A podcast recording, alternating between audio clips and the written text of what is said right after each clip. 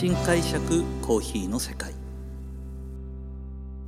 私丸るコーヒーの代表後藤英二郎がコーヒー文化が香る北海道札幌市からコーヒーについて独自の視点で語っていく番組です。さて今回はコーヒー豆の生産地ケニアに行ってまいりました。ケニア編2023前編をお送りしたいと思います。えー、今年のですね目標として掲げていた初めてコーヒーがですね世界に、まあ、あの広がっていくわけなんですけどもその元となる土地がアフリカなんですね。そして今ではエチオピアがそのアラビカ種の発祥ではないかと言われている中でもうコーヒーかれこれ私は26年27年ぐらい関わってています。はい、そんな中ですねそれこそ大学卒業してコーヒー屋に勤めるんだって思った時からずっと本で書いてあったのはエチオピアの大地から始まったエチオピアから広がったっていうことを書いてある中で、まあ、そのエチオピアケニアにはいつか行ってみたいなという思いを馳せてたわけなんですがまあ実際に今回行ってみることができましたもう本当帰りたてほやほやでございますなので今回もですね、えー、これからケニア編そしてエチオピア編とお話をしていきたいと思うんですが、まあ、本に書いてあるようなことをそのまま話しても何も面白くはないので、えーと、純粋に僕自身が感じてきたことそしてコーヒーの品質がこうなるだろうなみたいなことを感じてきたこともあるのでそのことについてもお話ししていきたいと思います。さあ行ってきたのはですね1月の22日から、えー、2月の5日まで行ってきたんですけども一番最初に行ったのはまずケニアです。もう朝早くにですね自宅を出発しまして、えー、まずは、えー、成田空港まで向かって成田空港から、えー、出発するんですけども、えー、大体旅にはですねこのトラブルがつきもので、えーと、早速成田空港で面白いことがありましてあの実際に飛行機のですね国際線のカウンターに並んでいたら結構早い段階から並んでいたのであのすぐ、えー、チェックインできるかなと思ったらなかなか進まないですね。で何やってるのかなと思ったら前の方にですねあの人だかりができていて。でその人だかりのところにいきなり警察官もやってきてですねあなんだなんだみたいな感じでざわざわざわざわしてきたんですけどもなんとですね何かその犯罪めいた匂いはしないんですけども、えーと、飛行機の中にですね日本刀を預けようあの持っていこうとするつわものがおりまして ま警察がなんか諭すように何か荷物を出すようにするとですね本当に綺麗な日本刀が出てきましてさすがに周りの人間全員それはダメだろうってみんな思ったと思うんですけども、まあ、そこでですねのなかなか進まないみたいなところがスタートだったんですけども。まあ実際にですねあの私たちが乗る便は非常に遅くて、えー、まあ、夜中の出発だったので私たちはですねこれから行くアフリカエチオピアケニアの前情報としてはなかなかあの食事は合わないよっていうようなお話があったもので、えー、とこの日はですね最後の晩餐とばかりに美味しいものを食べようと思ったんですけども実は、えー、成田空港はですねまだまだ実はコロナの影響を受けておりまして飲食店があっという間に閉まってしまうと。なんと6時ぐらいに大体閉まっちゃうんですね。で僕たち行った頃にはもうほとんど空いてなくて。でなんと最後の晩餐コンビニのおにぎりとビールというですね。最後の晩餐でも何でもないスタートから、えーとケニアに行くことになりました。えー、まあ、飛行機に乗って一番最初に寄ったのは実は、えー、ドバイですね。ドバイに行ってからケニアに行くんですけどもドバイにはもう深夜ですね。22時30分ぐらいの次の便を待つために4時間ぐらい時間あったんですけども、あのー、もう深夜遅い時間帯だったんですけども、まあ、ドバイに着くちょっと前ぐらいからでしょうか。もう飛行機に乗った時ぐらいからもう、えーと、マスクはしてなくてでドバイに着いたらやっぱり誰もしてなくてくて。でそれよりも驚いたのは、まあ、ハブ空港だからですね。あの実は24時間ショップ開いてるんですよ。飲食店も。でえ、ー、と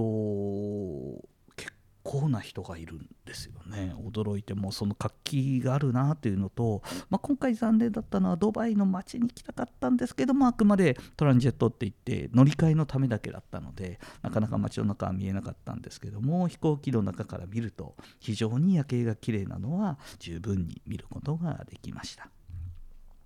でドバイに着いたのはですね、えー、ドバイに着いてから今度ケニアに4時間のフライトで行ってで入国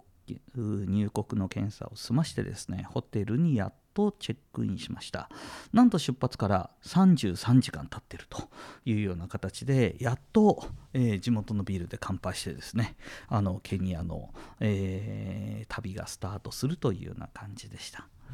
でケニアって皆さんどんなイメージされるでしょうね？えーと、僕自身が感じたことです。まずはやっぱり自然と動物は動物はですね非常に豊かだなっていうようなことを感じました。もう期間中4日5日いたんですけども花々はすごく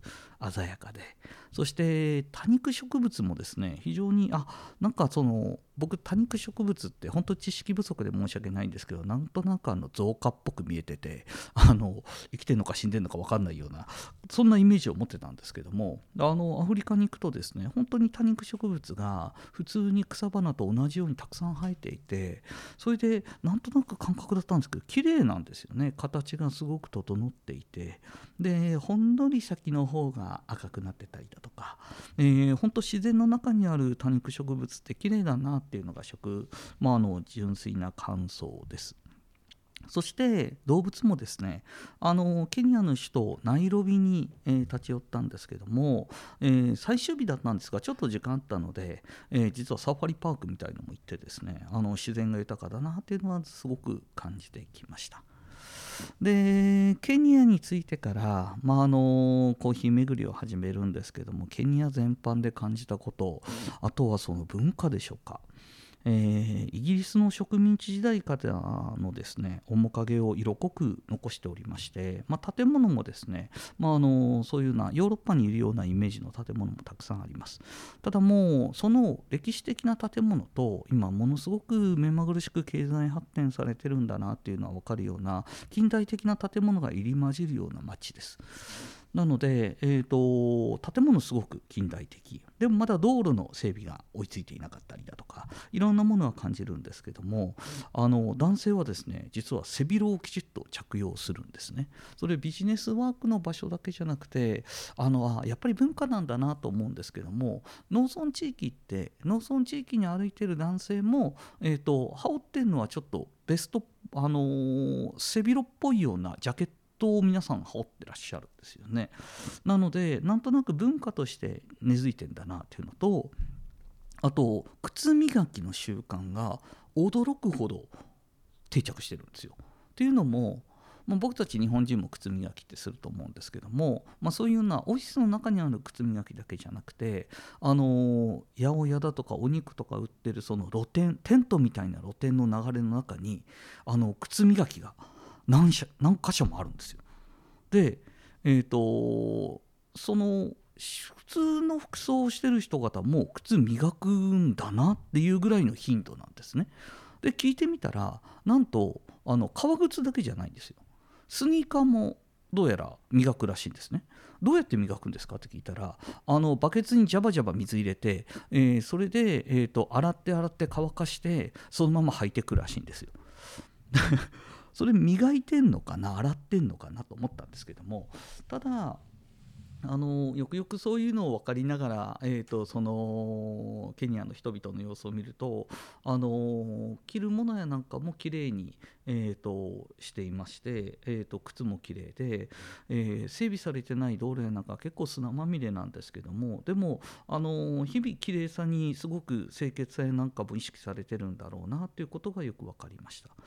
あとはですねあの役職者などの女性は、えー、となんか説明を受けるために僕たち行ったのでその管理者の女性から説明を受けようとするんですけども、まあ、通訳じゃないんですけども自分たちの国の人に横でボソボソボソって話すんですね。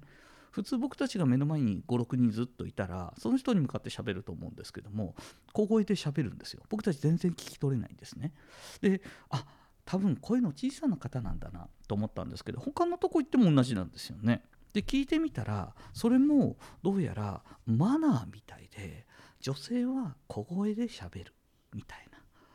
なんとおしとやかな文化が根付いてるんだというふうに、えー、とちょっと感じました。ですね。あのー、そんなような街並みだとかあとはもうリアルの部分ですね当たり前ですが街に出ればですね、あのー、本当に現地の人しかいなくてで混沌とした、えー、まあ、その貧困と発展と両方感じるような場所でした。まあ、本当に生産地あるあるですけども朝晩の都市部は大渋滞が慢性化でもうとりあえず信号がほとんどないですよね。で運転荒いわ信号ないわ横断歩道のもその通行人がもう横断するのは当たり前でで渋滞で身動きが取れない車にはあの物売りが集まってきてでただただよく街中を眺めるとですねあのただあの若者が多くて子供たちが多いんですよ。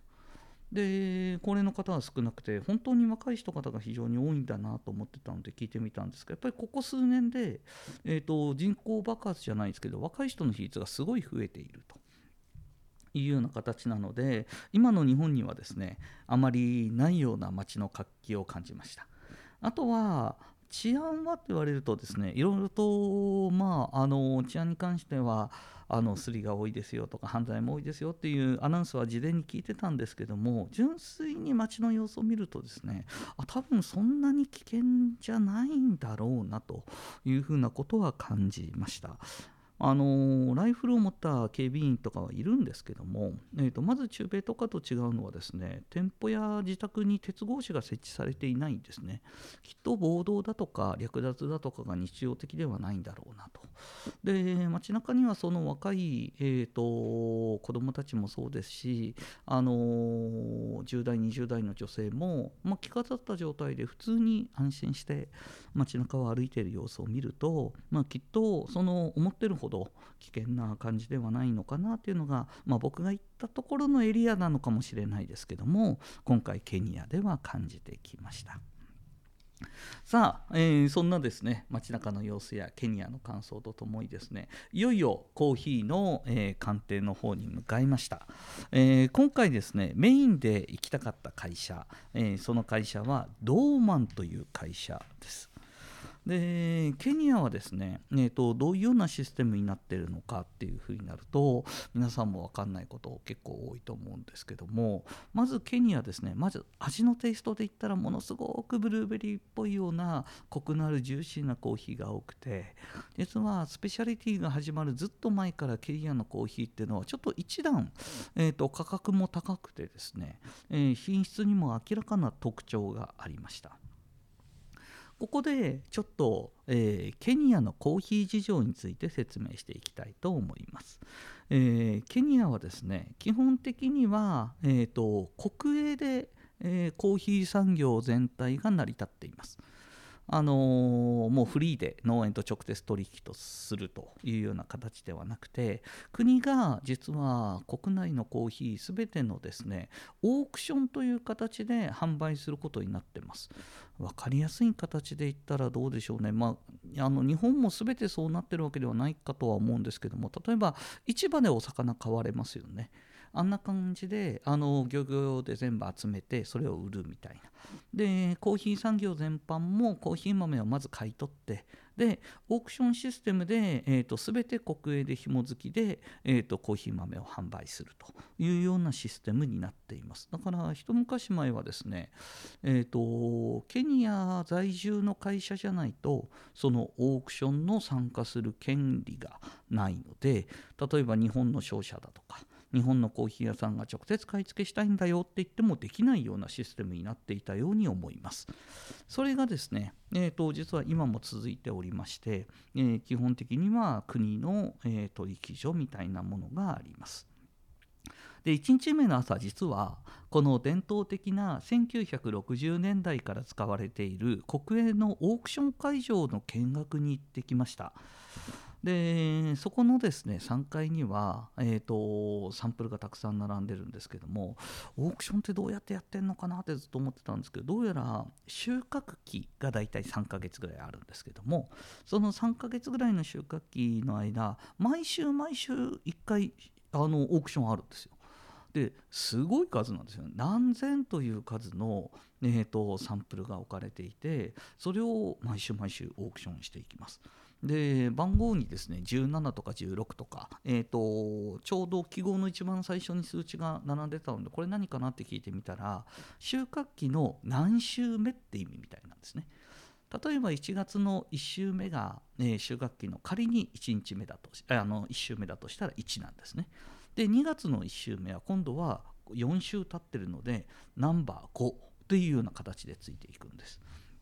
でそういうのもですね実はもうコーヒーどんなに勉強してても現地行かないと分かんないのであの一つ一つその方あのアテンドしてくれる方に質問しながら聞いてきました。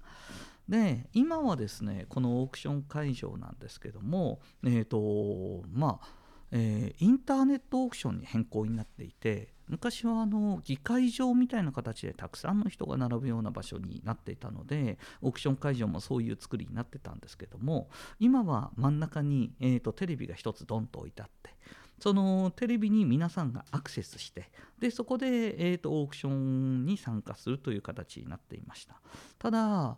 えーと、やっぱりオークションするにあたってサンプルを取り寄せて鑑定して皆さん買われるんですけどもあのやっぱり膨大な数を、えーと国内のそのオークション参加者に送ってでその送ったサンプルに対して皆さんが、えーと、ビットしてくるというような形になってました。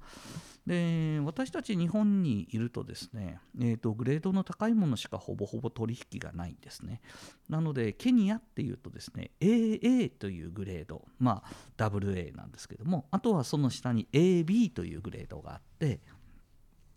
えー、あとは、まあ、あのピーベリーって言って一粒の丸いコロンとした豆これピーベリーっていうんですけどもこんなグレードが日本に主に入ってくるんだなっていうのと僕たちもあのケニアのコーヒーのグレードとはっていうふうに勉強すると AAB って勉強するんですけどもなんとその下に A も B も C も F も TT もあるんですね。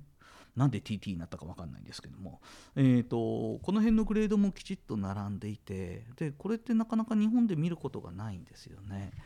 で今回、えーと、行ってみてすごく勉強になったことっていうのは、まあ、ちょっと今映像で皆さんにお見せすることはできないんですけども、まあ、もちろん AAAB っていうのはいいコーヒーだっていうのはなんとなく分かっていただけると思うんですがやはりコーヒーも農作物、えー、品質のいいものも悪いものも全て、えと消費されることによって経済が潤ってくるんですね。でこの F だとか TT とかって普通に見たら結構虫食い豆だとか乾燥しすぎてしまって傷んでる豆やなんかもたくさん入ってるんですけどもちょっとびっくりしたのはですねちゃんとこれ購入されて、えーと、消費されるシステムになってるそうなんですよ。で明確に国営でこの品質管理をしているがために実は、えーと、全てのできた作物が、え、販売にきちっとまあ、簡単に言うと売り上げになってるのであの聞いててびっくりしたんですけどもケニアの生産者って比較的所得が安定していて他の国よりも所得水準が高いそうなんですよコーヒー産業の方々。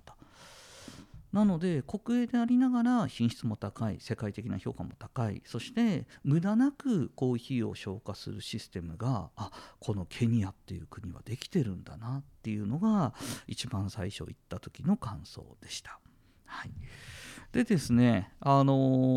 ー、ケニア翌日以降今度はカッピングをしてコーヒーの味の特徴やなんかを掴んできたので、えー、この後の後編ではケニアのカッピングでどんなことを感じどんなテイストを感じてきたのかをちょっとお話ししていきたいと思います。